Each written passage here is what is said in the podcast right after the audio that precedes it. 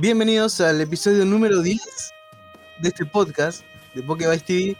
Y. Fa, ya número 10. Es como el 10 de Messi, boludo. Sí, encima campeones. El 10 de Maradona, boludo. Ah, pas- pasaron muchas cosas. Pasaron muchas cosas porque no grabamos una semana. Y pasó de todo. Eh, campeones de América, le pegaste a la escalera de vuelta diciendo que salió Samacenta B. Em, estamos todos vacunados. Todavía no. Bueno, el lunes vamos a estar Bueno, todos sí, vacunados. hoy, hoy en día A la fecha de grabación de este podcast, el único vacunado es José.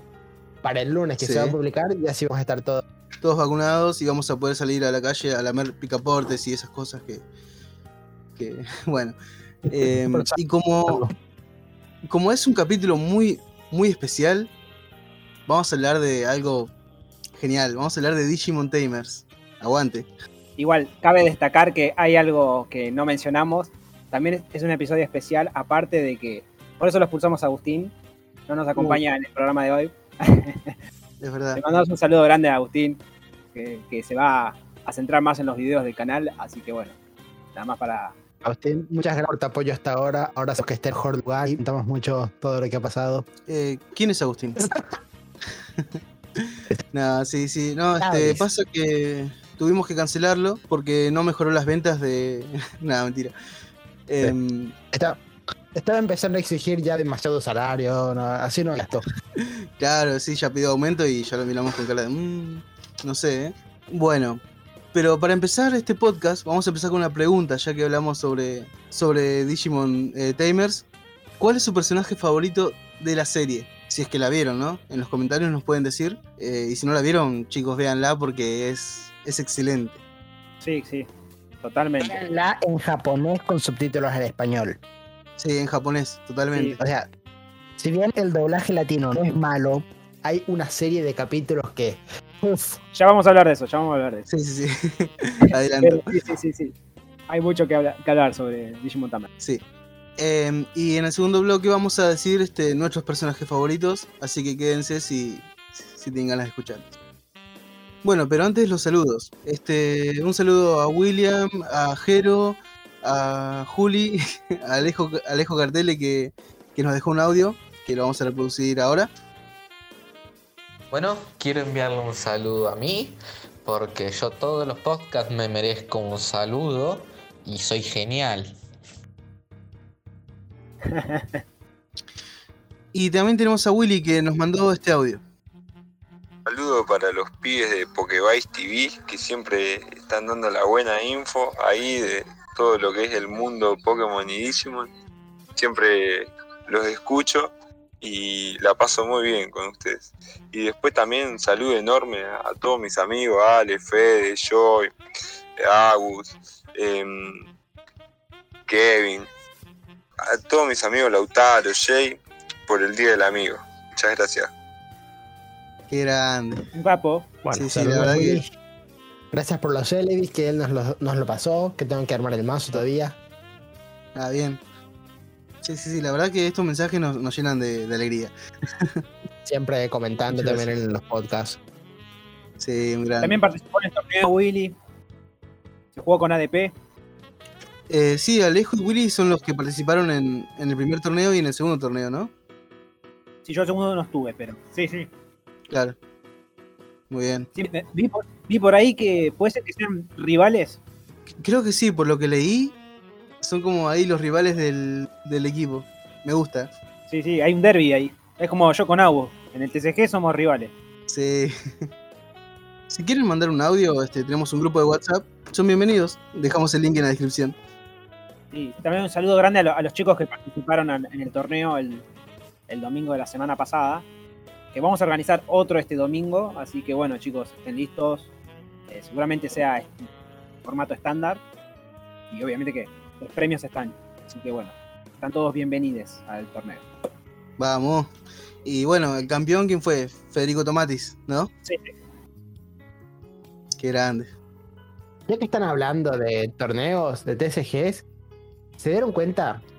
Esta semana es fue muy buena para ser jugador de cualquier TCG, bueno, de los más comunes, aunque sea, de los más conocidos. Que, por ejemplo, el 20 de julio hace dos días de la grabación de este podcast, pero hace ya unos cuantos días desde que, desde que lo estén escuchando, se anunció que va a salir un nuevo juego de Yu-Gi-Oh! para todos los sistemas Play 4, 5, Xbox One, Series X, Steam y Switch, que va a ser el Yu-Gi-Oh! Master Duel.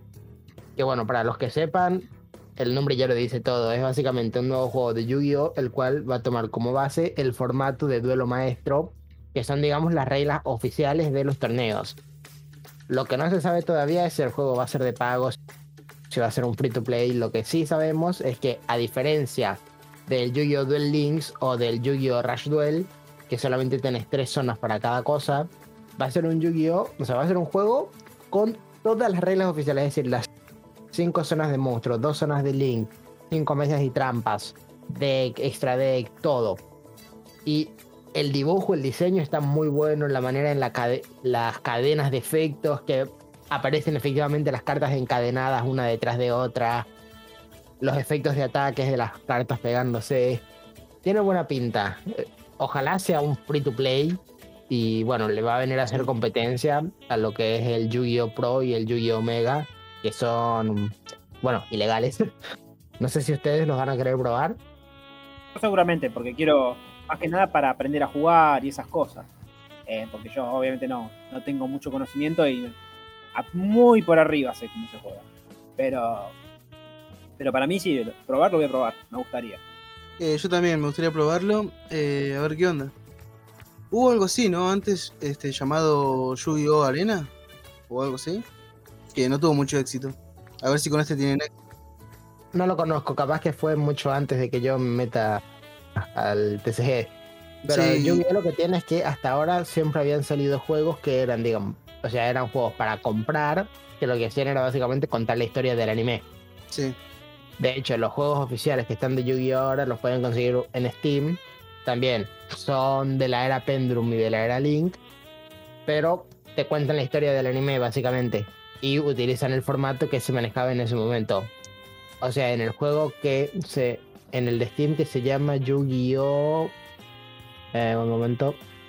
Yu-Gi-Oh! Legacy of the Duelist, por ejemplo, que es de la era péndulo. Vos tenés las cinco zonas de monstruo, las cinco zonas de de magias y trampas y las dos zonas Pendulum. En el último yu que salió, que está para. que es de la era Link, también tenés, bueno, las dos zonas de Link y las cinco y las zonas de Pendulum están en magias y trampas. Pero el extra deck solamente se puede donde se invocan links. Ahora mismo, por ejemplo, el extra deck ya podés invocar aunque no le esté apuntando un link en la zona del main monster. Por eso. Está bueno. La idea sería, yo espero que este juego lo vayan actualizando a medida que van sacando nuevas reglas y nuevas expansiones. O sea, si es un free to play como el Pokémon TCG Online. Lo difícil en ese caso sería cómo carajo conseguir las cartas. Si va a ser como en el TCG Online abriendo booster, una mierda. Pero bueno, de alguna manera tendrán que ganar dinero ellos. Claro, sí. Creo que está apostando más para que sean, eh, o sea, que jueguen casi por la pandemia más que nada, porque este que, bueno, la pandemia ya está terminando igual, pero para mí es una buena apuesta hacerlo online, así, para jugar. Ya debería haber estado hace muchos años esto, igual que Pokémon. Sí, la verdad que sí, porque hay franquicias así de TCG como Magic y Pokémon hace rato que están. Muchos. Es rarísimo que yu Yo tenía hasta ahora Duel Links nada más. Que Duel Links recién ahora anunció que van a implementar a los Pendulum también. O sea, va, ni siquiera es que va acorde al formato actual. Por, eso me resulta rarísimo que siendo un TCG tan conocido, porque creo que es uno de los más conocidos mundialmente, no tenga un, juego online, así como Pokémon o Magic. Ah, debería, creo que ya es el momento, o sea, están muy atrasados. Y también creo que los juegos eh, sería más llamativo si estuviera online, porque es una forma de, atraer gente también. Eh, claro, porque el online que tiene no es oficial, el Yu-Gi-Oh! Pro. No, por eso mismo. Yu-Gi-Oh! Pro no es oficial. Pero ahí también está el tema. Yu-Gi-Oh! Pro si bien no es oficial, funciona las mil maravillas. O sea, yo lo he jugado, obviamente. Digamos, no es muy llamativo visualmente, pero funciona de las, mismas, de las mil maravillas. Es decir, vos tocas una carta y hace el efecto que tiene que hacer, roba automáticamente, te, te, hace todos los efectos, las cadenas, con las reglas oficiales, de manera automática. Está todo re bien programado. Sí, está muy, muy bien hecho. Sí, eso por ejemplo con el Pokémon TCG One no está también manejado el TCG One, que es el modo no oficial de jugar el Pokémon Online. es recontra tosco, pero tiene el TCG online oficial. Entonces, obviamente, al existir eso, los fans nunca se habrán sentido muy atraídos a la idea de hacer uno, de hacer uno extraoficial. Claro. Es por eso que sí. está tan perfeccionado. Sí, si mal no recuerdo, creo que el TCG de Pokémon está desde el 2009-2010, por ahí, con la salida de Heart Gold Soul Silver. Con esas expansiones salió el online. Bueno, bien. Sí, sí, ya, ya tiene más de una década. Yo empecé Yugi con, cuando estaba Dueling Network, que se jugaba desde el browser, o sea, se jugaba desde el, desde el navegador, y era todo manual.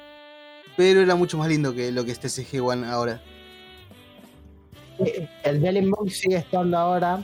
También me parece muy tosco, pero porque yo estoy acostumbrado al Yu-Gi-Oh! Pro. Claro que es todo automático. Sí. En el Dueling Monk que te declarar efecto y toda esa mierda.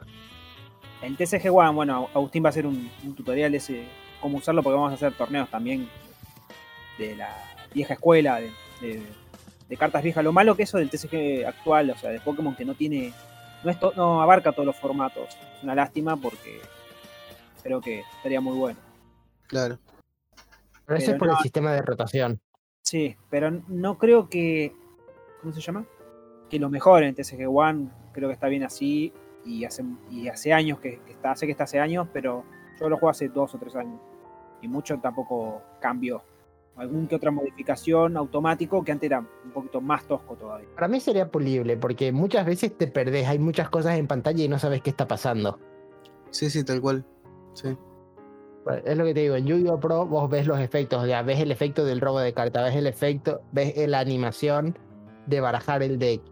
Entonces, son estupideces, pero te ayudan a seguir lo que está pasando. En el TCG One te juegan una Marnie y vos no ves que tu mano se va mezclando, ¿no? No, De repente te cambia la mano y decís, ¿qué pasó acá? Claro, Sí. lo que pasa es que tenés que estar leyendo la barra constantemente de arriba. Es me- medio molesto eso, pero bueno. Pero ya que estamos con Pokémon también, se anunciaron nuevas latas para Pokémon TCG que van a venir las Evolution de canto. Es decir, son latas conmemorativas de Flareon, Jolton y Vaporeon. Sí. Bueno, las típicas latas de Pokémon que te va a venir seguramente, te va a venir la carta promo en cuatro, cuatro paquetes de mejoras que no van a ser de la nueva expansión, van a ser de... Van a ser muy seguramente de expansiones anteriores. Y bueno, el código para conseguir la carta promo y estos cuatro paquetes seguramente. Nada del otro Ah. mundo, o sea, lo mismo de siempre. Igual creo que sacan estas formas B porque me parece que en la expansión que va a salir ahora en agosto no vienen con los B. O sea, salen lo- creo que salen los B Max nada más de estos tres, pero no los B. Si mal no recuerdo. ¿En Creo serio? que, sí. Creo que sí. Me tendré, me arriesgo a, a decir que sí, porque no estoy de todo seguro. Pero me pareció algo curioso en la, en la lista cuando vi las cartas hace poco. No me acuerdo bien. Me tendré que fijar. Ah, qué hijos de puta. O sea, si querés armarte los mazos de estos, te tenés que comprar o sí las latas. Sí, vas a comprar de las latas. Pero no, no sabría decirte porque, bueno, ahora, ahora me fijo. Igual tampoco son muy buenos los VMAX de esta expansión nueva. ¿eh? La Civilization. De estos tres ah, estoy hablando, ¿no? Porque los otros, hay, hay uno que es- está muy roto y ya es meta de acá, de acá a la China. Y no voy a decir cuál es porque es spoiler. Pero, pero sí. Sí, tenía razón, es verdad. En la expansión Cielos Evolutivos, ni Vaporeon B, ni Flareon B, ni Jolteon B Uf. no aparecen. Claro, O sea, son promos. sí, Son promos, Ay, sí o sí tenés que comprar la lata. Qué hijo de O sea. Es muy raro porque no sé cu- cuándo dijiste que la salida de esta expansión, de la digo de las latas, Las latas van a salir el 3 de septiembre. 3 de septiembre. O sea, vamos a tener tres cartas huérfanas hasta septiembre, Claro, porque la expansión sale en octubre. no en agosto. Ah, no. Ah, o sea, los VMAX no se van a poder usar hasta septiembre. Claro, por eso vamos a tener tres cartas huérfanas. Insertar. Vieron en Los Padrinos Mágicos, en Llegó el Verano, la escena de Crocker ahí cantando. eh, no son problemas hasta septiembre. Pero es curioso, es curioso eso que eh, salgan mucho después. Estrategias, igual que, de nuevo, no tiene nada que ver, pero yo me voy a indignar muchísimo si es que en el TCG Online no hay una manera legítima de conseguir a los B-Union. Si los B-Union solamente se van a poder conseguir a través de los códigos de promo. Me voy a indignar demasiado. Hace dos semanas se anunció también que va a salir B-Union de, de Pikachu. No me pareció muy bueno el arte, o sea, muchos Pikachu No. chiquititos no, no me gusta a mí. en lo No me gusta del 20 aniversario, así que. Sí, sí, hay un montón de cosas de Pikachu. Bueno, a la gente que le guste Pikachu puede festejar porque van a salir un montón de cosas. Y también se anunció la, la, la expansión Celebrations eh, por el 25 aniversario. No me acuerdo la fecha ahora, pero, pero sí, mu- muchas cosas de Pikachu. Sí, para mí que los que le gusta Pikachu están en sobredosis porque ya es demasiado, no, no, no, no puedes aguantar tanto. Basta de Pikachu, está en todos lados. Sí, mal. Otra cosa que va a salir en el TCG es los B-Battle Deck. O sea, viste los mazos que vienen, que serían el reemplazo de los temáticos. Sí. De Rayquaza B y de Nover B. Salen el 8 de octubre. Tienen el tipo dragón. Los dos son de tipo dragón. Y Bien. 8 de octubre sale la nueva expansión esta que trae el tipo dragón de nuevo. La, la expansión va a salir el, en agosto, el 27 de agosto, si mal no recuerdo. Ah. Así que no, no. O sea, en Evolution Skies ya vienen los tipos dragón. claro. Igual Ah, los tipos bueno, este- estos dos mazos, estos son tem- temáticos entre comillas, con el B incluido.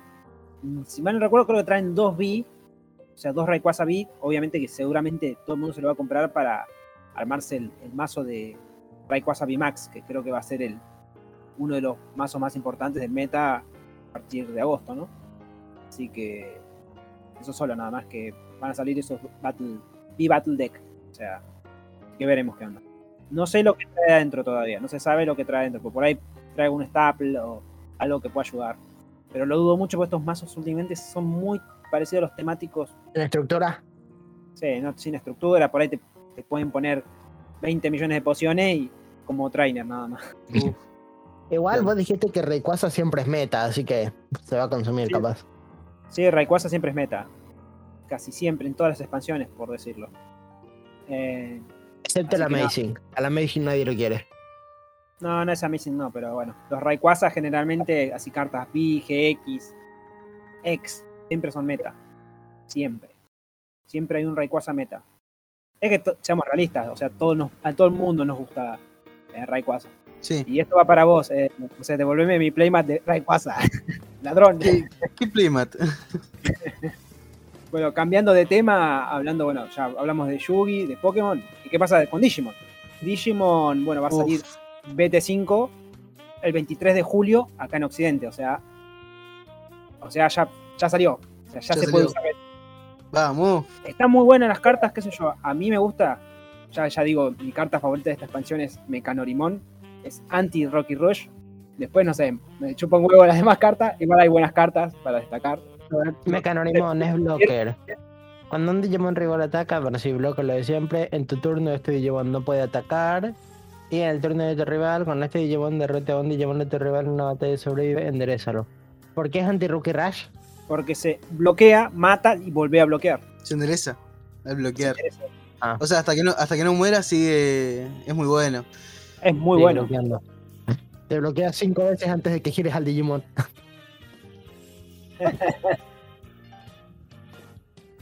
Sí, sí, igual si es más si le agrego el, el, el Pokémon, el Pokémon, no, el Digimon bebé este que uso yo, no me acuerdo el nombre ahora. Porque hay tantos Digimones que algunos no. no- ¿Porimón? ¿Eh? Capurimon, Sí, Capurimon, ahí está, Capurimon. Eh, aumenta 200, 200, 2000 de, de vida a los, a los blockers. Así que, Uh, chao. no. Esto va directo a mi mazo. Sí, sí, sí, Los sí. blockers de Julián. No, qué hijo de puta que sos. Y los trainers blancos también salen, ¿no? ¿Cómo? Eh, hay trainers que son blancos. De color. Sí, hay, hay tamers blancos. Tamers, sí. Blanco, tenés a Nokia. Nokia, que a ver qué hace, dice, al jugarlo, puedes jugar un Agumon o Gabumon de tu mano sin pagar el coste, ok. Bueno, Nokia, Nokia se usa mucho en, lo- en los mazos rojos, se está usando mucho, va. En Sí. estas expansiones se usó mucho con el mazo de Wargreymon, eh, se usó bastante. Yo me pensé hacerme un mazo de Wargreymon y estaba Nokia ahí. cuando uses un Digimon de tu mano cuyo nombre contenga Greymon, Garurumon u Omnimon para evolucionar a otro de estos Digimon en juego, puedes girar esta carta y restar uno al coste de evolución. Eh, está bien. Eh, Takumi Aiba también está súper eh, contra Rookie Rush. Takumi dice, en tu turno, cuando evoluciones uno de tus Digimon en juego, gira esta carta y roba una carta, ok. Es un robo. Y en ambos turnos, todos los Digimon de nivel 3 en juego ganan la siguiente habilidad al atacar. Resta un punto al marcador de memoria. Está bien. Sí. Es claramente anti-Rookie Rush. Sí, sí, sí. Para cerrar con los tamers de Cyber Sleuth, a ver qué dice Arata. Al empezar tu turno, si tienes algún Digimon de tipo desconocido en tu pila de descarte, suma un punto al marcador de memoria.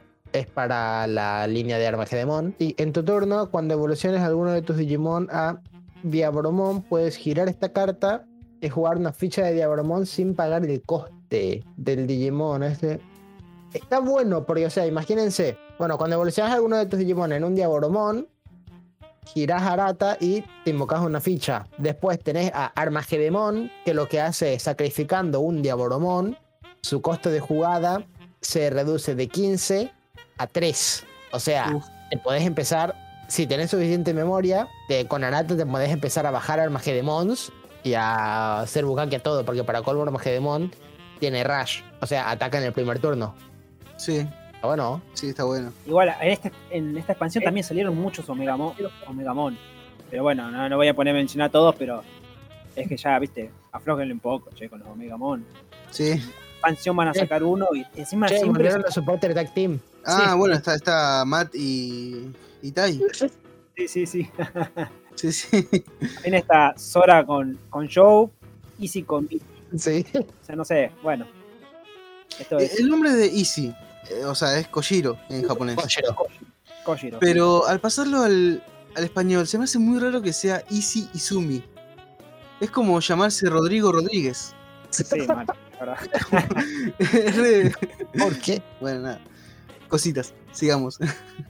No, e igual, igual me sorprende la cantidad de, de Omegamon que hay. O sea, 1, 2, 3, 4, 5, 6, 7, 8, 9, 10, 11, 12. 12 cartas diferentes. O sea, diferentes igual. arte, la. Si me decís, eh, te pongo 10 cartas de, de Omegamon o 10 cartas de, de Pikachu, eh, dame las 10 cartas de Omegamon. Sí, sí. Eh, yo por puedo nada, ¿no? meter a, Om- a Omegamon Swartz, yo lo puedo meter a mi B, que es lila. Sí. Y es negro también, así que sí. Yo puse uno. sí, sí. Igual, igual las cartas acá que más, o sea que se están usando mucho en el meta, o sea, los mazos de Chaos Gallantmon o, o Duckmon, como le guste decir a ustedes, en, en los mazos violeta, sé que se está usando bastante. Yukmon, sí. Tengo una pregunta. Omnimon Sword, ¿qué, qué, qué sería? En Lore Sí. es Black Om- Blood Omegamon. Ah, está, está bien. No, porque acá en Argentina hay un actor que. eh, Adrián Suart. Hijo de puta. Sigamos, sigamos. Sí, vamos. No, no, si, si nos ponemos a aplicar el lore de los Omegamon, no, no terminamos Sí. más. No tenemos más. Bueno, ok. sí. Después, bueno, Lord Night. Lord Nightmon para el amarillo, creo que otra carta que se usa bastante en el amarillo. Y Showmon para el rojo. Que generalmente se usa Showmon con Walgreymon. Bueno, Shoutmon. Asalto. Hay mucho Shoutmon también, ¿no?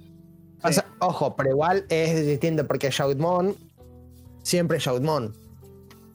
Claro. O sea, es distinto en el caso de Omegamon, que bueno, hay muchos Omegamon porque nostalgia. En el caso de Shoutmon hay muchos de él porque dentro de su producto o dentro de su generación, que es la generación de Cross Wars, los Digimon Sí. no podían evolucionar. Entonces es siempre Shoutmon más otra cosa, pero siempre Claro, sigue siendo sí, Shoutmon. Por eso no Sí. cambia.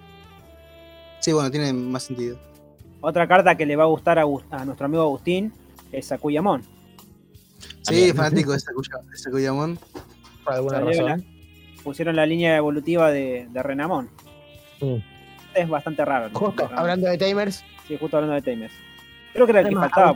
Yo sé que estás escuchando esto. Hoy era tu oportunidad para venir a presumir el Sakuyamon y fallaste. Sí. No le digas Sí, sí, sí. eso, no seas malo. no, Agustín, Agustín, no sé, ahora está, se hizo aliado de, de un, de un canal enemigo, que no vamos a nombrar cuál. Es un vendido. No, mentira. No, mentira. no, mentira. eh. Tenemos que son una tormenta. Sí, sí. No, no- no Española. nos caen. Ah, por lo menos a mí no me caen bien. A, usted, a los chicos sí, pero a mí no me caen bien. Cabe destacar. Eh, no les doy bola yo. Pero bueno, no, Agustín se va a centrar más en, lo- en los videos. Está sacando unos re videos últimamente, así que véanlo chicos, si no los vieron. También si están escuchando este y no tienen ni puta idea de TCGs, justamente que este fue un podcast eh, dedicado a ellos, hay una serie eh, en el canal que está enseñando cómo jugar TCG online de Pokémon. Sí, después va a usar el TCG One y, y vamos a ver que si podemos eh, hacer algún video para los otros TCG. Sí, sí, sí. Bueno, dicho todo esto, ¿vamos a un corte? ¿Un intermedio? Dale, dale. Claro. Ya volvemos.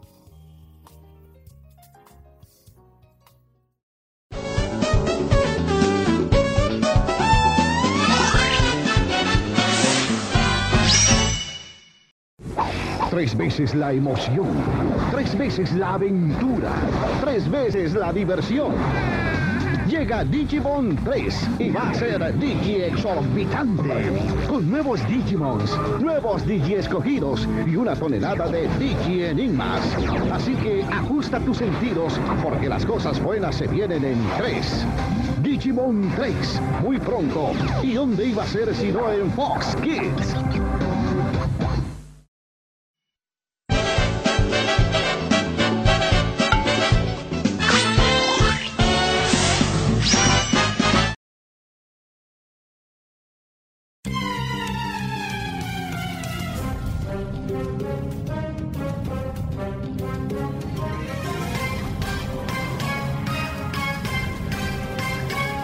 Y así llegamos al segundo bloque de este podcast. Vamos a hablar sobre Digimon Tamers. Vamos. Sí, vamos a hablar de Digimon Ta- de Tamers, o sea, vamos a hablar del anime, ¿no? Porque los Sí. de drama creo que yo no los escuché. Pero. Yo sí. ¿Sí? Uf, Sí, sí, sí. acá tenemos un verdadero fan, chicos, ¿eh? Un verdadero fan. Eh, no, sí, este Digimon Tamers está allá arriba para mí. Eh, me gusta todo lo de Digimon Tamers. Yo digo que es la mejor serie de Digimon, o sea, es la, la mejor, pero no es la que más me gusta. Me gusta mucho Adventure por ahí por nostalgia más que nada, pero, Sí. pero Tamers es muy bueno. Sí, se entiende que sea por nostalgia, pero claramente Digimon Tamers para mí es la mejor. Igual Tamers también es un poco de nostalgia, porque lo vi cuando era pibe, por allá en el 2002, 2003, Fo- en Fox Kids. Ah, ¿lo Jet- viste ya, ya Sí. cuando se estaba emitiendo? Mira, yo, yo vi un par de capítulos nomás. Digimon Adventure lo vi en la en la- un poco en Fox Kids, pero no lo- nunca lo vi completo ahí. Claro. Vi un par de capítulos nada más. Y después recién en la TV pública que lo pasaban y lo vi así todo, todo. A excepción de un capítulo que, bueno, ya creo que en podcasts anteriores los mencioné. Y apenas terminó Digimon Adventure 1, 02 no lo vi, lo salteé. Y justo estaba en Fox estaba viendo eh, Tamers. Y Tamers sí, lo vi todo en, en latino. Y después, bueno, más de grande, bueno, de japonés, que es una maravilla en japonés, creo que es mil veces mejor Sí, creo que ya sabemos por qué es mejor en, en japonés y no en latino. Aunque fí- fíjense que Adventure en latino no está mal, está muy bien para mí. está bien. Pero, Tamers creo que se queda muy atrás. Bochornoso. Sí. Ya sabemos eso- por qué. Eh, ya sabemos qué le pasó al doblaje. O sea, el doblaje latino de Tamers no es malo. Es malo solamente los capítulos esos del Digimundo. Sí, que no sé qué pasó, porque se dieron esa libertad de hacer lo no, que hicieron. Fue malísimo. es como- De hecho, yo me acuerdo, yo también, yo Digimon lo vi siempre en Fox, Kids. O sea, yo lo veía en el cable. De hecho, en Paraguay no lo pasaban por TV pública. Y no sé, me recuerdo de niño que vi esos capítulos que decían cualquier cosa. Y ¿qué mierda está pasando acá? vale, es serio, o sea. O sea, yo vi, vi- empecé a ver Digimon Adventure en Fox Kids. Vi Digimon Adventure 02 también ahí. Igual Digimon Adventure lo vi medio cortado porque en el cable que yo tenía como que iban alternando. A veces había Nickelodeon, a veces había Fo- Fox Kids. Iban alternando. Al final lo pude ver todo, pero pasaba eso. Después vi Tamers también ahí en la tele. Frontier, si bien lo vi, hago algunos capítulos que me perdí. Y no sé, como que Frontier no lo pude ver todo de corrido. No me terminó de convencer tanto y entonces no lo pude ver de corrido, pero también lo vi. Que de hecho lo gracioso que pasan en Fox Kids, que es impronunciable ese puto canal, Fox Kids, no se sí, puede decir de corrido, sí, mal. es que algo que pasaba y que, que seguían Power Ranger me van a dar la razón, es que por ejemplo, bueno, The Earth Digimon Adventure, ponele que lo daban a las nueve y media de la noche, Sí, está bien. Después, al año siguiente daban Adventure a las 9 y Adventure 02 a las nueve y media. Decir, eh, bueno, está bien, Eh, ¿o ¿Cómo? O sea- salió Adventure, terminó Sí. Adventure y al año siguiente estrenó 02. Entonces, a las 9 de la noche daban Adventure 1, retransmitían Adventure 1 y a las 9 y media Ah. daban Adventure 2. Sí, sí, sí. Pasaba Eh, eso. ¿Qué- ¿Puede ser que hayan hecho lo mismo con Medabots? Que dan Medabots 1 y después Medabots 2 así seguido. Puede no me ser. acuerdo. Que ponele, ser. Con, Power Ranger pasaba eso, daban Mighty Morphin Power Ranger y después daban Mighty, después daban Power Ranger SEO. Claro, sí, sí, sí. Y bueno, cuando iba a salir Digimon Tamers, yo me acuerdo con mi hermana, pensamos, bueno, ahora van- vamos a ver Adventure, Adventure 2 y Tamers, donde aquí iban a dar los tres de seguido. Claro. Pero no, lo que hicieron era dar Adventure 2 y Tamers. Adventure 1 ya dejar de transmitirlo. Y decís, bueno, está bien, mantuvieron que, sean, que sea una hora de Digimon. Mm, Igual yo me acuerdo que a Tamers lo trajeron acá como Digimon 3. sí, Sí, Digimon tres. también. O sea, daban Digimon 3, Digimon 2 y Digimon 3 daban en ese momento. Pero lo gracioso es después de esto, que es lo que me pasa también con Power Ranger, que me indignaba mucho. Que no sé por qué carajo, cuál era el trauma que tenían con las segundas partes. Porque al pasar esto, cuando llegó Digimon 4 o Digimon Frontier, lo más lógico era especial, bueno, dejan de transmitir Digimon 2 y van a dar Digimon 3 y Digimon 4, ¿o no? Sí. Pero no, lo que hicieron fue como que los lunes, miércoles y viernes daban Digimon 2 y Digimon 4. Y los martes y jueves Digimon 3 y Digimon 4. ¿Por qué? No sé qué trama tenían con soltar Digimon Adventure 02. No lo querían soltar y lo daban todo el tiempo. ¿Por qué? Y también pasó lo que digo, ponele. En un año dieron Mighty Morphin Power Ranger, la siguiente Mighty Morphin y SEO. Después debería ser SEO y Turbo. O sea, dieron SEO y Turbo. Después daban SEO e In Space. Después SEO y Galaxia Perdida. Y después SEO y Rescate de la Velocidad de la Luz. Y no dejaban de transmitir SEO, no sé por qué. Es más, este, ya cuando estaban Jetix daban mucho SEO, me acuerdo. Sí, por eso, y no sé no por qué carajo no dejaban de transmitir SEO. Sí. Igual estaba bueno. Va, yo lo miraba mucho SEO. Yo, yo le agarré un asco a esa temporada, porque justamente Es que ver, los trajes son, los trajes son malos, la ambientación era feísima. No, cualquiera. Le agarré mucho asco a SEO yo.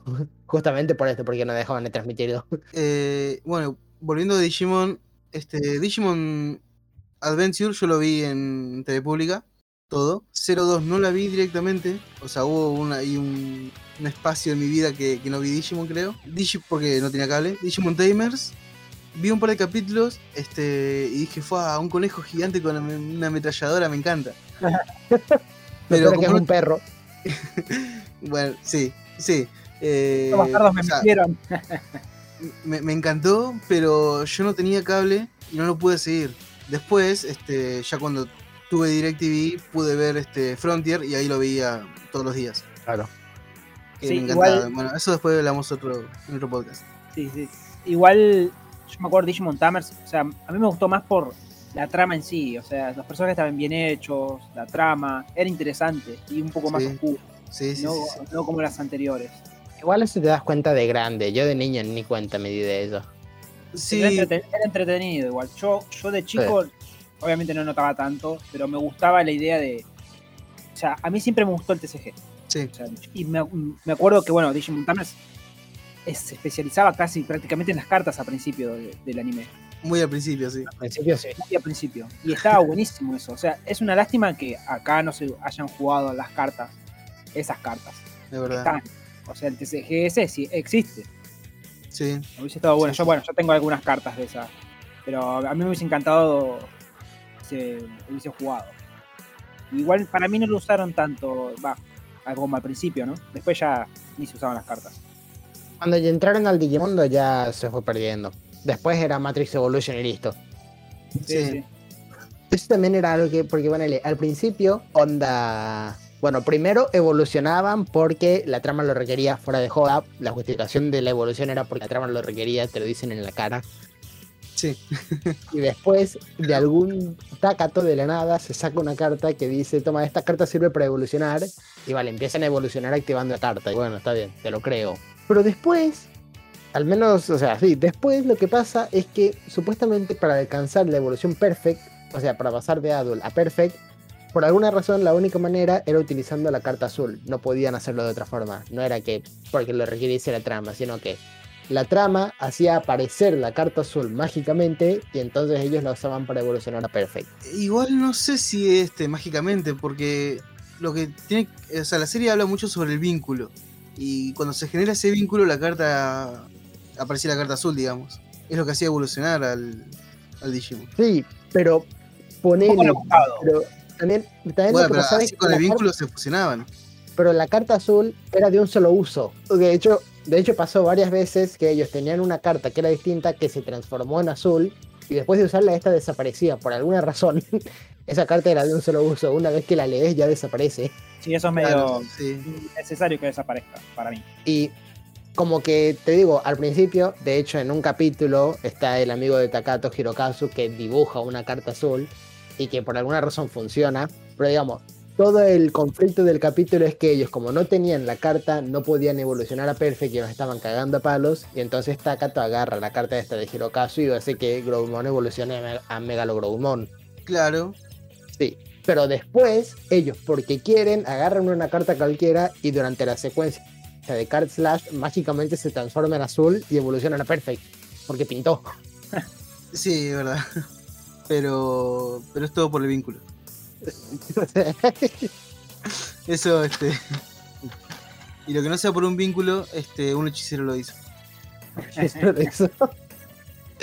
Que de hecho también, onda, al, al final de la serie, Susi, vieron que Susi en realidad formó el vínculo con, Antila, con Antilamón, no con Lobmon.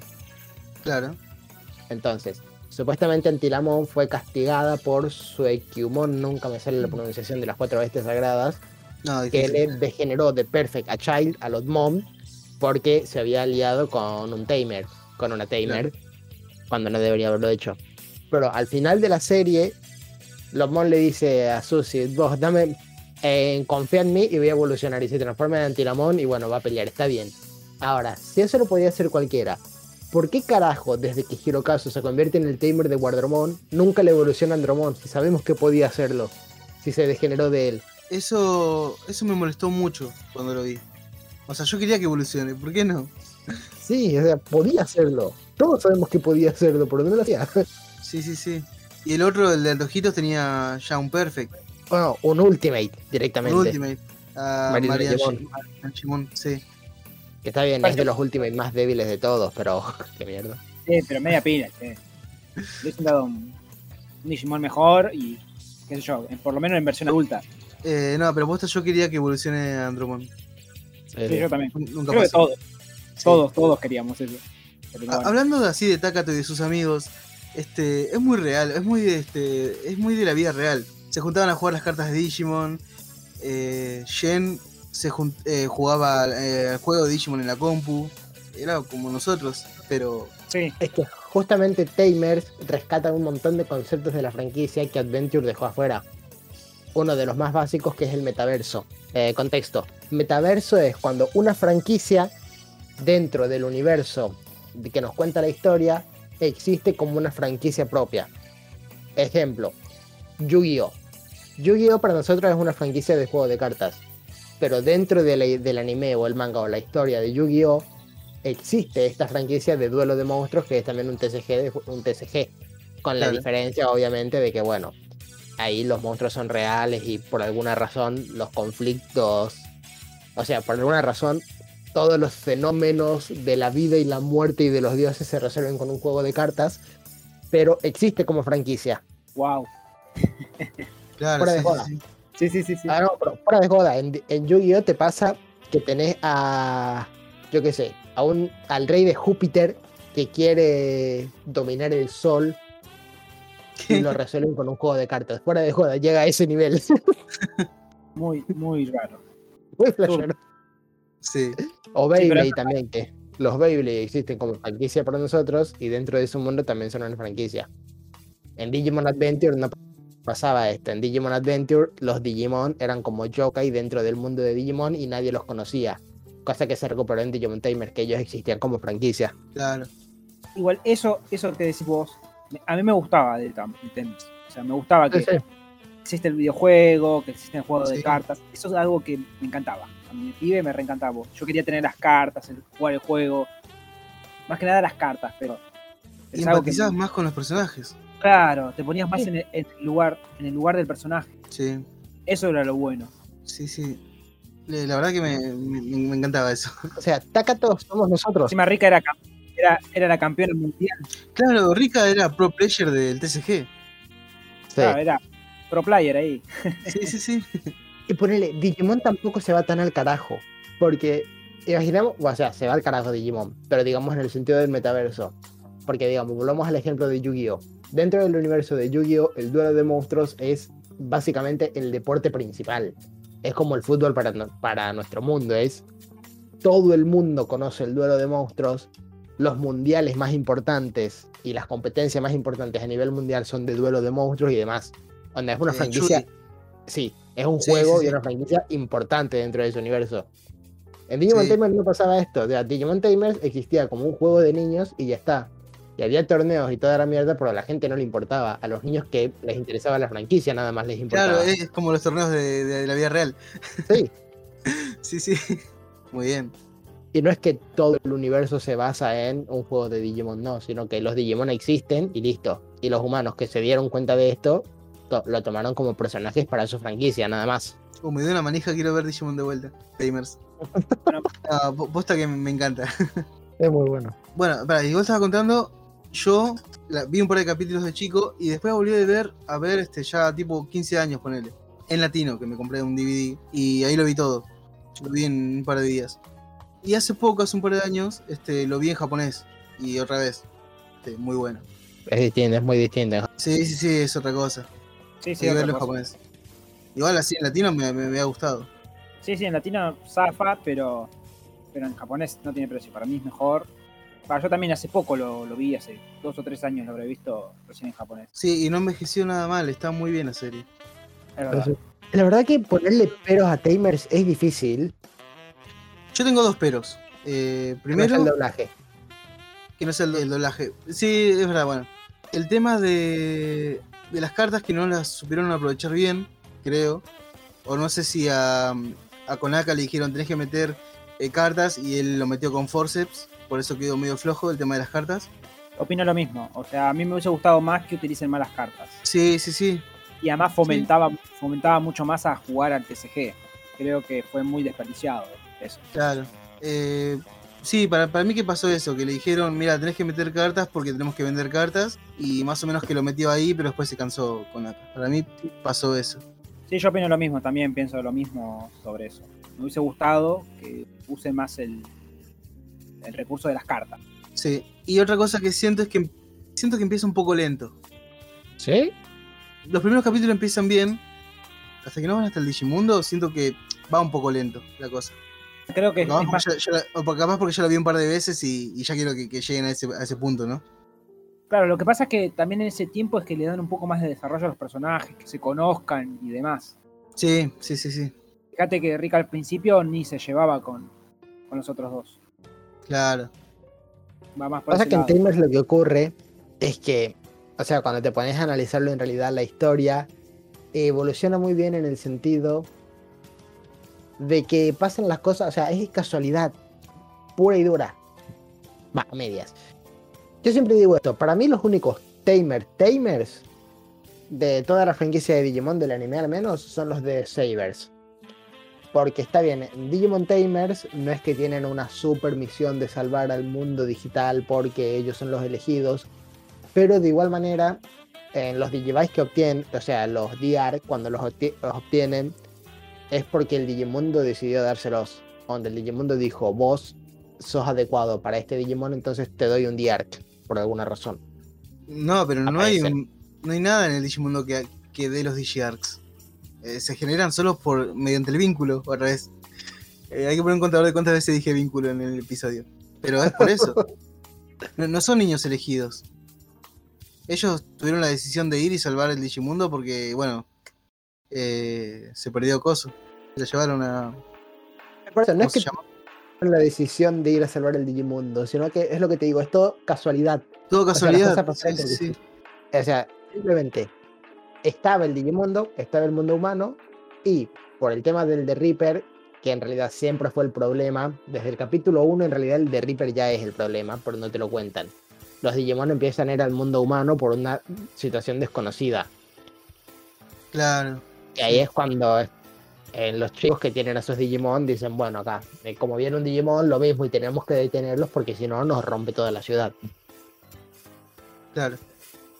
Entonces ellos asumen esa responsabilidad porque, bueno, pueden. Por no es que deben, sino que pueden hacerlo y lo hacen. Claro, pero sí. Y no es que vino alguien, no es que vino un viejo a decirle, ustedes son los elegidos y ustedes van a salvar el Digimundo. No, no. O sea, ellos tenían Digimon y bueno, hay, hay que pelear contra estos Digimon salvajes que aparecen, porque sí. Claro. No Sí, sabemos sí. por qué aparecen, pero aparecen, hay que hacer algo. Em, sí. Otra cosa que quiero destacar también, que los tres personajes principales, va, todos, eh, están muy bien construidos. Los seis personajes principales. Son tres. Sí, Son, Son tres. seis. después son secundarios más que nada nosotros. No, son seis. Tenés a Takato, Jen, Ruki, Gilmon, Terriermon y Renamon. Ah, eh, sí, es verdad. Estaba claro. hablando de personajes Los- humanos. No, pero fíjate, los Digimon, sobre todo Terriermon y Renamon, mm, cambian un montón. Sí, es verdad. Mira, ahora que lo decís, estoy cayendo. Que tenés razón y ahora tengo- necesito ver Tamers de vuelta. Tranquilo, No, pero tranquilo. Terriermon desde el, también desde el capítulo 1 ya tiene el conflicto de que Jen no quiere que evolucione y Terriermon va y dice como "Va, media pila, a ver, yo soy un Digimon y quiero pelear. Sí, sí, sí. Déjame, Déjame que lo mato, déjame que lo mato, está diciendo. Sí, sí. Sí, sí, tal cual. Y entran en conflicto y se pelean, Jen y Terriermon, porque uno quiere pelear y el otro no. Renamon es la que, cuál es el vínculo que desarrolla con Ismon, el problema que tiene con Ruki cuando ella se siente impotente porque no quiere dejar, porque no quiere justamente mostrarse débil con nadie ni con su Digimon. Sí, no, muy fuerte todo. Es verdad. Hitmon es, creo que es uno de los Digimon muy, querido, muy queridos, más, más que nada por su evolución. Creo que Sí, Belzebumon o Belzemon, no sé cómo le quieran decir, eh, es un Digimon demasiado querido en la franquicia. y es muy. Tiene un desarrollo muy importante en la serie. Pero ojo, Impmon no es querido por Belzebumon. Belzebumon es querido por Impmon. Pasa que se redime el personaje. Porque al principio Sí. empieza siendo re basura y. Pero te lo crees. Y, y Te lo vos crees lo por odias. todo lo que le pasó. Sí, bueno, lo odias, que, que pasa con, con lo de Leomón, pero después se redime y, y lo entendés y decís, che, esto, esto es un dibujito, ¿por qué me estoy sintiendo estas cosas? No, pero, eh, chicos, ey, pero Leomon se muere en todas las temporadas, déjense de joder. Sí, No es un, no es un crimen tan grave. no, pero en esta, por la reacción de, de Yuri, fue la que más me dolió. Sí, sí, sí. No sé si la que más me dolió a mí, me. Estuvo Sí. mal, pero no me pareció tan chocante. Para mí, creo que el primer Leomon, o sea, el de Adventure, fue más feo. Pero igual hay que diferenciar. Sí. O sea, está bien, en Adventure se murió para dar drama, dolió, todos lloramos, demás. En Tamers se murió Leomón, pero que fuese Leomón en realidad fue casualidad. Porque Sí. lo que representa Leomón es justamente la valentía y la figura masculina paterna que Yuri admiraba, que Sí. Kato admiraba. Y de casualidad escogieron a Leomón, no es que dijeron, bueno, vamos a poner un Leomón para matarlo. Sí, sí, obvio, obvio. Fue casualidad. En Sí, sí. Try, en Try fue un puto meme. Sí, en el Try meme fue de un meme. Leomón. Cuando se murió Leomon en Digimon Try, eso fue un meme. Me dio asco. No, sí, en, en Digimon Try fue un meme, sí, sí. Claramente fue a propósito. Sí. Entonces, ese ya no cuenta, pero hasta hecho, Tamers en- estaba bien. En 2020 todavía no pasó. Están No. tardando un poco. Dale tiempo.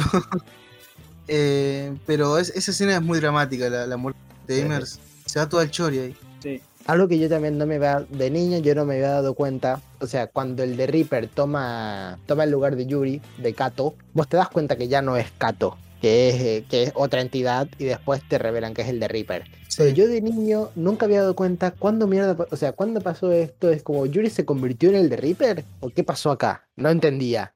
Cuando lo vi de grande fue que sí, me di cuenta que hay un capítulo donde ella desaparece y que queda implícito que es en ese periodo de- que desapareció que el de Reaper la secuestró y tomó su lugar. Le metió el bicho.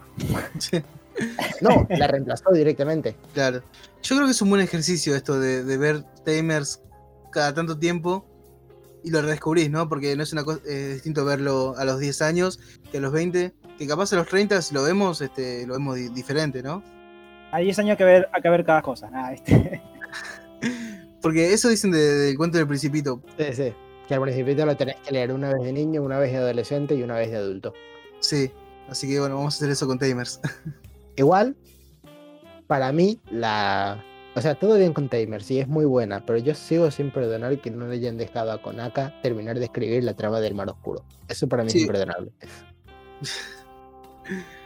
Eh, la verdad que Konaka este, hizo un buen laburo. Eh, Bueno, que, que Konaka tenía pensado este, eh, los primeros capítulos y después le mostraron los bocetos de Gilmón, que iba a ser grande, y tuvo que hacer todo el quilombo ese de, de ponerlo en una caja y todo eso. Y quedó re bien. Me encanta. Ah, eso. De, de la serie lo que me gustó mucho, que me gusta siempre que pasa en, todos los Digimons, es cuando los, los Digimon conocen a los padres. No sé si les pasa a ustedes que es como algo muy especial. Para mí no. A mí me, me encantó la parte que, que se ponen a comer ahí todos. Y los padres como diciendo, che, eh, estos nenes y estos monstruitos van a salvar el mundo, ¿qué, onda? Sí, a mí también me gustaba que los adultos estén ayudando. Sí, sí, sí, estamos muy bien eso. El padre de Jen, sobre No, la reacción de los. No, yo. A mí no me importaba cuando conocían, pero la reacción de los adultos sí se nota. Se nota la impotencia que tienen el decirle tenemos que dejar esto a unos niños que deberían Sí. estar jugando en, Sí, deberían sí. estar jugando en la plaza y les estamos dejando el futuro del mundo. Y la resufren los padres. Sí, la La impotencia se siente, eso sí. sí. En Adventure también creo que la, la madre de TK, bueno, sí, todos, ¿no? Pero bueno, ahora en Timers también. Eso también es otra cosa que yo de niño no me di cuenta, porque vieron que cuando ellos van al mundo digital, le, bueno, se hacen castigar todos y le dejan a la maestra la carta de que, bueno, nos vamos al mundo digital porque tenemos algo que hacer. Claro, sí, Y la maestra como que se relamenta y dice como, pobres Sí. niños. Y yo cuando eso lo vi, digo, ¿qué importa? O sea, ¿por qué no sos un personaje importante? claro, sí, pero si lo viste de chico no, no importaba eso. Y después me di cuenta que en realidad la maestra tuvo sus escenas con Takato conociendo a los niños y demás. Que al Sí, principio era como ya está así la maestra, pero tuvo Sí. sus escenitas acercándose a ellos y sintiéndose responsable de ser una adulta y que estos niños estaban haciendo cosas peligrosas en la calle. Me hiciste acordar eh, también la mamá, la mamá de Takato llorando en la panadería y, y el papá sacando la- las cosas para amasar y diciendo vamos a hacer pan que los, los chicos lo van a necesitar. Esa parte también es muy fuerte. La mamá Sí, llorando. sí. Sí, sí. Uf, Esos detalles zarpado. son muy buenos. Sí, O sea, porque claro, es como dijo el juego, cuando sos chico no te das cuenta, no me dices, o sea, no te das cuenta de eso. Pero después cuando lo ves de grande, Fuera de joda, imagínate vos como adulto y que venga un niño de 10 años a decirte, me voy a ir a, a un mundo hostil donde cualquier monstruo me puede matar porque si no el mundo se va a la mierda. sí, sí, sí. Y ahí se ve el desarrollo de, sí, de sí, Takato. No querés dejar que una criatura haga esto sola. y no. Y te toca. sí, Otra cosa- claro. Nada que ver a lo que estamos hablando. Que, igual, esto en muchos anime pasa que, bueno, toman lugares reales. Que la guarida donde estaba Gilmon en un principio existe en la vida real. Sí, lo sé. Y tenemos que ir a Japón a sacarnos una foto ahí. Sí. Es parada obligatoria. A ver si escuchamos la risa de Kerpimon que viene de fondo. Ah, ¿sabés qué? Yo, yo cuando vi este. La vi en latino, que lo compré en DVD. Este, escuché esa risa y no entendí nada. Me resacó de. No sé si ustedes lo vieron en la tele o qué, pero hay dos No, es que en versiones. realidad existen, las dos versiones. En la primera versión no se puso y después se agregó en el doblaje para, bueno, dar pie a Digimon Frontier. No, pero cualquiera, ¿por qué? Arruinan Porque todo. tenían que dar pie a Digimon Frontier. Eso no lo justifica. Si no tiene nada que ver. Digimon. Ah, Igual, hablando así de personajes, creo que no mencionamos a Calumon. ¿Ustedes qué opinan? O sea, con respecto al personaje, o sea, al Digimon ese. Para mí está de más. No sé. Es para darle. Para vender peluches, me- se me hace que está. Yo- Yo creo que al principio sí era para eso. Y para dar el coso de la, de la evolución, ¿no? Porque capaz Sí, si lo ponías solo con, con el tema del vínculo, este no se iba a entender. O sea, No, pero Calumon es importante para el desarrollo del primer arco. Sí, sí, obvio. Sí, eso no. No digo que no. Pero tampoco es tan necesario. Creas el Eh, vínculo sí. listo, de evolución como, Sé que, como las primeras entregas. o sea, vos fíjate que el de Reaper, como te digo, el de Reaper es el villano desde el capítulo 1. sí. Cuando vos ya sabes cómo termina la serie, siempre está el de Reaper involucrado y causando estragos desde el capítulo 1. Sí. pero nunca te lo explican. Y justamente las cuatro bestias sagradas lo que hicieron es tomar a, a la Digindalakia, que es lo como le llaman ellos, y materializarla en un Digimon para proteger el poder de la evolución del de Reaper. Claro. Y bueno, Y después pasa todo lo del primer arco que, man- que y de nuevo, la bestia sagrada pájaro, que no sé pronunciar el nombre, manda a los devas a recuperar la Digindalakia que se había perdido en el mundo humano. Los Devas son, me, me resultaron aburridos. No sé por qué. Es algo en contra que tengo de Digimon Tamers. No sé por qué. Nunca me, Eh, nunca me terminaron de cerrar. Ah, sí, sí, sí. El mono, el mamut y eso. Sí, sí, Ah, no, no nunca- era el mamut. Eran los, los del Zodíaco chino, ¿no? sí, sí. Sí, no, soy de cochino. Nunca Sí, me es terminaron de cerrar. No me gustaron tanto a mí. A mí en lo personal no me gustó. Es algo que esa parte no me gustó tanto. Había uno que era re creepy. El mono, ¿no? Sí. Sí, es verdad, esa parte puede ser que. Se me hizo bastante. mm, Ya como de grande, de chico no me acuerdo tanto. Pero de grande es como que quería que se pase rápido esa parte. No me gustaba. mm, igual ver al, al mamut jabalí, ese gigante romper toda la ciudad. Ah, ¿qué, qué onda con el con la organización esa que, que está ahí? ¿Cómo se llaman? ¿Qué organización? La, la del rubio de lentes. Ah, no, nada. En, en los primeros capítulos episódicos son como tratan de ellos de detener a los Digimon utilizando métodos humanos tecnológicos. Sí. No pueden. Y justamente son ellos los que terminan abriendo una puerta lo suficientemente grande para que los Devas crucen. Claro, sí, sí, sí, sí. Pero la cagada te la mandan ellos. Sí, de hecho, cuando empiezan a aparecer los Devas, que el primero que aparece es Mijiramon, en Yagara y dice, o sea, hace a golpe y dice, está, la cagamos, vamos a dejarle el trabajo de exterminar a estas criaturas hiperdimensionales a unos niños de 10 años. Creo que no más inteligente. sí, que después el otro día cuando se van a, a buscar a Yuri, este, le, le dan el, un coso para comunicarse y todo. Hay una escena que es muy rara, pero ellos tienen prisionero a un Digimon y lo retorturan. No sé si ¿Eh? se acuerdan de esa parte. No. O sea, están eh, haciéndole como una autopsia a un Digimon y el Digimon como que está re sufriendo. ¿A qué Digimon? Sí, no, no me acuerdo qué Digimon, pero sí me acuerdo. Eh, pero como que, o sea, lo terminan matando porque desaparece el Digimon. Y se escucha como la voz ahí re, re agonizando. Este, muy fuerte eso. Sí, Porque lo sí, están me- estudiando. sí, que después se desvanece. Se desvanece, sí. Sí, sí, sí, sí. Igual sí, no, no es muy conocido el Digimon, porque si no me acordaría. No me acuerdo. no me acuerdo. Me hago una idea cuál es. Sí, sí, es bastante feo. Che, tiene muchas de esas escenas que, que son muy creepy. No, no creepy, sino que son muy fuertes. Este, por ejemplo, cuando te muestran a- que la mamá de Yuri muere en el hospital. Va, no lo muestran. este, Te dan a entender. dan a entender y le, y le dicen que es el destino. Y ella se pone a pensar que el destino, entonces todo el ya está escrito, todo tiene que pasar así. Y se pone triste y es muy fuerte también esa, esa escena. Y por eso es que cuando muere León le pasa todo lo que le pasa. Claro, sí, sí, sí. Eh, originalmente era peor. O sea, originalmente, aparte de eso, en- el papá de Kato también entraba en depresión por culpa de esto y terminaba desquitándose con, con la nena, pegándole después. Con- te dicen también que ella te- que la familia de Kato tenía un bar, que por eso ella cuando se enfrenta a Orochimon es que sabe que le puede, sabe cómo tratarle para darle licor.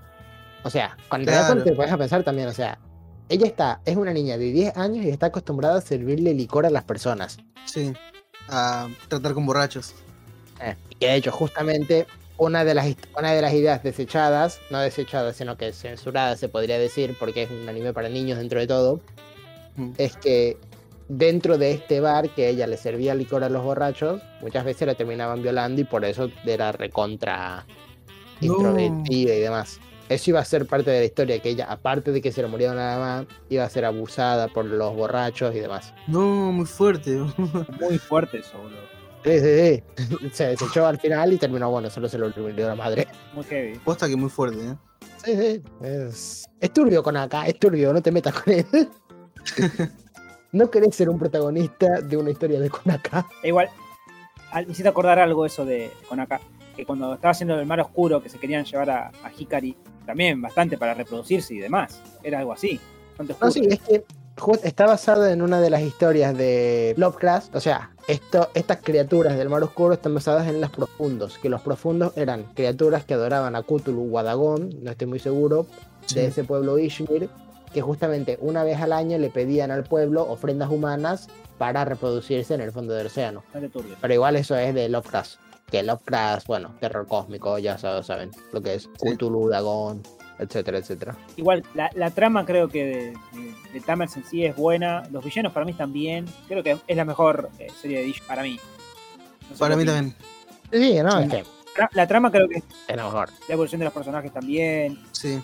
Es lo que siempre me pareció, siempre me pareció muy estúpido, es que Takato no hizo una puta mierda para salvar el mundo en realidad. Takato obtuvo el mayor power up, es el más fuerte de todos, tiene, un, tiene casi un Royal Knight y lo utiliza solamente para salvar a Kato. Y quien termina resolviendo todo es eh, Jen. sí, es verdad. Sí, Igual, Takato eh, representa a un, a un nene de 10 años, tal cual es. Sí, sí. O sea, al principio me acuerdo que mucha gente lo, lo hateaba, no, no lo quería porque era un llorón. Pero es un nene de 10 años es un nene de Era 10 obvio. años. sí.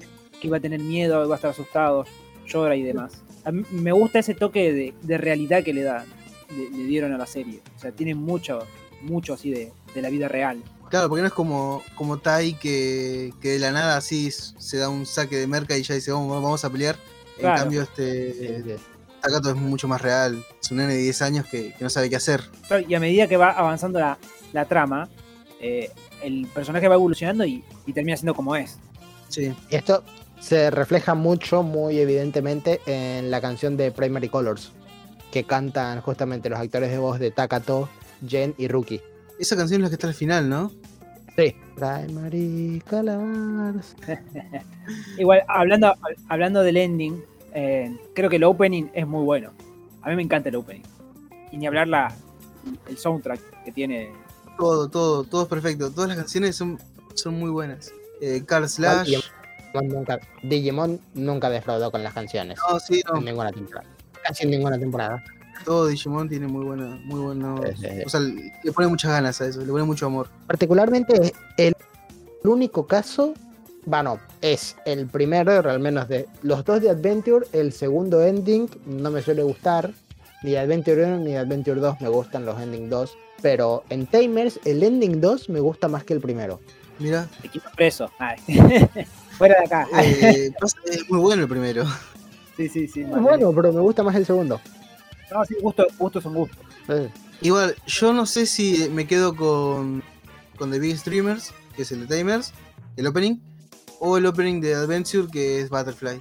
Que creo que gana Butterfly igual. Pero Battlefield Ah. gana por nostalgia. Sí, no, y, y es un temón. Pueden creer, para mí no. Para mí el de Tamers me gusta más. Eh, Big ¿En serio? Sí, me gusta mucho más. Uf, A mí el de Tamers es mejor, pero Butterfly gana por nostalgia nada más. sí, sí, sí. Pero me parece que es mejor canción de Biggest Dreamer. A mí me gusta más. O sea, no es que porque sea mejor. bien. Sí, pero Eh, El que uf, sí me parece que es no sé. mejor canción y que me gusta más es Braveheart. Me gusta mucho más que el tema de evolución de Tamers. no, sí, sí, eso sí. No, Braveheart sí, yo la escucho y se me cae una lágrima. Yo me la sé en japonés. Yo me la sé en japonés. Fui a aprender japonés para cantar esa canción. Así que imagínense. Para cantar Braveheart. Sí, sí, sí. Muy no sé. Algo, lo único que pude eh, que aprendí. Porque no, No, es, es sí, es muy bueno. Es que le da epicidad al, Sí, sí, sí. a la evolución. Sí. También me gusta más el tema de Card Slash que el tema de evolución de Tamers. No, a mí no. Pero para mí, qué sé yo, no, no es malo el, el tema de evolución de, No, no es malo. de Tamers. O sea, a mí me gusta mucho la canción. No me acuerdo cómo se llama ahora, pero sí, me gusta bastante. Lo que sí en su momento me hizo ruido fue que cambiaron la animación de evolución. O sea, yo me esperaba que fuese la plataforma giratoria como en Adventure y de repente se empiezan a despellejar los Digimon y digo, ¿qué está pasando acá? Sí, no, eso es muy feo. A mí no me gustó nunca. Así que se le, como que se le sale la piel, es bastante raro. Pero ponele, hasta Eh. eso está bien hecho. Porque en realidad, para la- en la época se había dicho que justamente si vos le arrancabas la piel a un Digimon, lo que ibas a encontrar abajo no era carne, sino una grilla de datos. Mira, Eso se Claro, había sí. dicho en una entrevista de manera oficial y lo incluyeron en Tamer. Por eso, cuando se despellejan, no es que aparece carne, sino aparece la grilla de datos. Sí, sí, Y sí. se va actualiza. ¿Te imaginas que era carne, boludo? No, ¿qué, qué carajo? ¿Qué? ¿Qué es Ah, sí, eso? cuando, cuando lo matan a, a Leomón, este, se ve datos. Sí, siempre. Siempre, sí, sí, sí. Mira, recién caí, pero, pero tenés razón, sí. Sí, es verdad. Menos mal igual. ¿Te imaginas que sea sangre? No, y- Ah, sí, ya con acá. Te imagino que lo que, lo que haría. Es que soy una persona que, que fue criado por Dragon Ball y los Caballeros del Zodíaco. Ahí sí. Sí, los caballeros zodíacos eran fuertes, sí. Y Dragon Ball también. Pero bueno, esto es Tamers. Como habrán visto, básicamente fuimos unos fanboys. Nada Sí, sí, Todos amamos ta- Tamers acá. Sí, Incluso todos. Agustín, que bueno, Agustín no está, creo que es la serie favorita de Digimon de, para él. Sí. Igual que nosotros, creo que Tamers es la mejor. No, no en mi caso, no es la- mi favorita, pero sí es la mejor. Eso no cabe duda y a mí también me gusta mucho. Yo no te diría mi favorita, no podría escoger una favorita de Digimon, onda, me va a gustar, me gusta según lo que voy viendo. Onda. Sabers me gustó mucho en su momento, Sí. Crossword también, Tamer también. Digamos, el único que dentro de todo no me. O sea, yo solamente te puedo decir que Frontier es la que menos me gusta. De las seis primeras, Frontier es la que menos me gusta. El resto no podría ordenarlas. Yo debo decir que 2020 estaba. Dejé las primeras seis. Sí, sí, sí, por eso. Antes de eso te iba a decir. Try, Universe y 2020 no cuentan. Claro. Eh, yo también debería poner a 0. Yo, yo pongo a 02 como la que menos me gusta. Mentiroso. No, no, 02 es la que menos me gusta. Ah, la que más me gusta, escuché. Eh, Frontier, me encanta el villano. ¿Cuál de los dos? Eh, Lucemon. Yo no puedo opinar mucho porque yo vi hasta Tamers nada más. O sea, vi las primeras tres series. Frontier muy por arriba y no, no puedo decir que la vi si no la vi completa. Sabers ya te vamos a hacer verla. Sí, Eh, Frontier puedo ver. La quiero ver, no. yo, es más. Sabers. Sabers, Sabers tenés que mirarla. sí, debería ver. Eh, Frontier, este, Lucemon, igual no me acuerdo mucho, porque yo este, no, no la No me volví a ver. de puta. Bien, no digo nada. No voy a explicar nada. Pero mi favorita es Tamers. Y el segundo puesto entre Adventure y Sabers, pero, pero creo que me quedo con Sabers. No era la pregunta del día, pero yo prefiero a. a Ah, la pregunta del Adventure- día. Adventure 1. Y con la respuesta al- a la pregunta del día, que era cuál personaje de Digimon Tamers me gusta, me gusta más, es creo que Takato. Me gusta mucho el desarrollo que tiene. O sea, porque es un, un niño real. Sí. Un nene de 10 años. Y me parece que está bien hecho el personaje.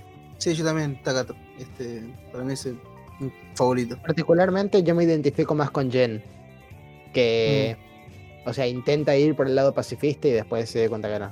Eh, y Au se identifica por Rookie. Ya. No, aún, Ya. se identifica por. Sakuyamon. Sakuyamon, ok. Sí, Ya está. Burro de Tech. Sí, este- Pero Sakuyama no es furra.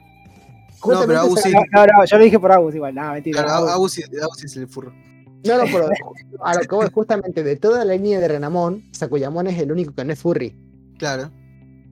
Sí, sí, sí. No, sí, es verdad. Ah, eso. Eso iba, iba a decir eso.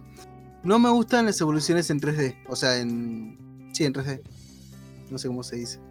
Pero eso está desde siempre. Ah, Desde siempre, sí, ya sé. No me Que gusta. de hecho, es, eso fue un. ¿Cómo se llama esto? Era un patrón que Frontier rompió y volvió en Sabers. Fíjate que siempre los dos eh, del grupo de personajes principales, los dos Tamers o elegidos principales tienen las evoluciones en 3D y el resto en 2D. Claro. Sí. Eh, En Metal Greymon y Wegar- y siempre a partir de Perfect.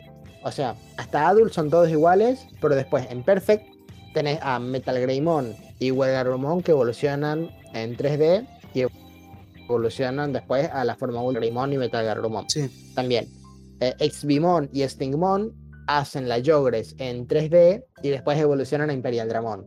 Y tan, tanto Sligmon como Shakomon evolucionan en 2D. Claro. Bueno, Megalogradumon y Rapidmon evolucionan en 3D, pero Cubimon evoluciona en 2D. Discriminación ahí. Tendría que ser los tres. Lo mismo Sí, pasa con sí. Dukemon y Megalogargomon, no, perdón, Dukemon y Saint Gargomon evolucionan en 3D, pero Sakuyamon evoluciona en 2D. ¿Con AK sexista? Mm, Machista, diría yo. machista. Canceladísimo. Eh, bueno, en Frontier todos evolucionan igual y en Sabers eh, Geogreymon y Gaugamon evolucionan en 3D, pero Lailamon y Yatagaramon evolucionan en 2D. Claro. Y de hecho, Shine Greymon y Mirage Gaugamon Burst Mode son los únicos que tienen armas. Tanto Rosemon como Raidmon Burst Mode cambian la forma pero no tienen armas. Hablando, hablando de evoluciones, creo que la última, eh, o sea, el- la versión ultimate de, de Terriermon nunca me gustó. Creo que es de, de ¿Y todos. Sí, nunca me gustó. Eh, A mí me gustó. A mí Se, no. se ve medio duro. Sí, la sí, por eso no, animación. eh, no me gusta. Se ve, se ve duro en la animación cuando tiene que pelear y todo eso. Pero como diseño me- a mí me gusta. A mí en lo personal no es el único, no. Yo Claro. solo voy a decir que de no ser por Saint Gargomon, nunca íbamos a saber que Terriermon era un perro y no un conejo. claro. Esos bastardos me mintieron. Pero Terriermon, Gargomon y Rapidmon parecen conejos. Y después Sí. ves a Saint Gargomon que tiene cara de perro y ahí es cuando te das cuenta, ah, eran todos perros. Un Terrier, un Galgo y Rapidmon no sé qué es. Mirá, cósmico. cósmico. Ah, no, un fu, mind blow. Boom. Sí, sí, sí. Zarpado. Claro, sí. Así son perros. perros con orejas de conejo. Eh, y en cuanto a los C de drama, ¿lo escucharon ustedes? se de drama yo no, nunca los toqué. Yo escuché la secuela, que bueno, nunca va a salir animada. Yo, es porque está, hay 12 de dramas. Está la de las cartas, que los niños, este, los tamers, mandan cartas a los a los Digimons. Y después está la secuela, que, que Takato tiene un cruce tiem- eh, tiempo y espacio, ¿no? O algo así. El 2018. Claro, que como que viaja al, al futuro. Es como que viaja al futuro. Sí, viaja literalmente, sí, ¿verdad? Y se encuentra con, con Rookie y Shen Grandes. Sí. Y que Renamon es la villana principal. Sí, este. ¿Eso va a tener continuación o no se sabe nada? Supuestamente iba a salir un segundo CD drama continuando la historia del primero, Sí. pero nunca va a tener una animación. Uf. Así que bueno, F. Sí, igual, igual está bien, porque para que hagan cosas como Adventure 2020, mejor dejémoslo ahí. Sí, yo diría que sí, no, es verdad. Pero si animan esa, esa, esa de drama, por ahí es otra cosa. Sí, los C-dramas son muy lindos. Este, Sí, son, son lindos. De escucharlos, va, de escucharlos no porque están en japonés. y Lo vas a terminar leyendo. ¿Sabes Pero, japonés? eh, sí, eh, sí, Juli sabe japonés, por ejemplo. No, yo no sé japonés, pero bueno, sí. Ponele que. Sabe cantar Braveheart. sabe cantar un en japonés. Es lo único que aprendí. De decir hola y chau. Y después, este, las películas, que tiene dos. ¿no? Eh, en la del tren te cuentan un poco más de la historia de, de Rookie y los padres separados. Que está bueno eso, un poco. Pero sí, no, no son tan buenas. Y después, ¿Quedó algo más por decir? Igual, en lo de los trenes es un guiño a, a Frontier ya también. no Eh, sé. Sí, ¿O no? no sé. Sí, puede ser. No creo. Igual que las últimas evoluciones, o sea, de las evoluciones Ultimate también. Pero bueno, para mí el error de bueno de, de Frontier, que después voy a, voy a decir, es ese, que no haya Digimon. Eh, sí, porque perdés ese vínculo que, que tanto genera Tamers, ¿no? Por eso, es algo un punto Que es lo lindo de Digimon. de Frontier. Sí, Pero bueno, eso lo vamos a hablar después. eso después lo vamos a hablar. Sí, sí, es interesante. bueno, Agus, ¿quieres decir las redes? Eh, ¿La querés decir vos, Juli? ¿Cómo no? Bueno, chicos, sigan en nuestras redes sociales. En, en Twitter, en Facebook, en Instagram. También únanse al, al grupo de WhatsApp. Esto, Agustín, te voy a matar. Lo tenés que decir vos. Un saludo para Agustín otra vez. Y bueno, y nada, chicos. Hasta el próximo programa. Nos vemos. Nos vemos. Adiós.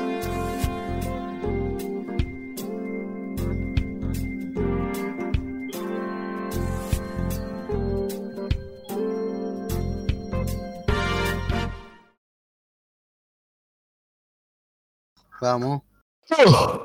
Bueno, vamos a empezar. Hay un nuevo juego de Yu-Gi-Oh! Van a salir latas de Eevee, va a salir la BT5 de Digimon. Vamos a ir al corte y después vamos a hablar de Tamers. Bueno, Tamers tiene la mejor trama, tiene los personajes más reales. Los Digimon son los más humanos que han aparecido hasta, la- hasta ahora en la franquicia. Y los villanos se caracterizan en el momento por ser el primero, no Digimon, sino un villano, al- o un villano alternativo. Así que bueno, terminamos y nos vamos. Vamos. Chao, sigan en nuestras redes. Listo, chao. Zip zap, terminé. Esto es ser un profesional, niña.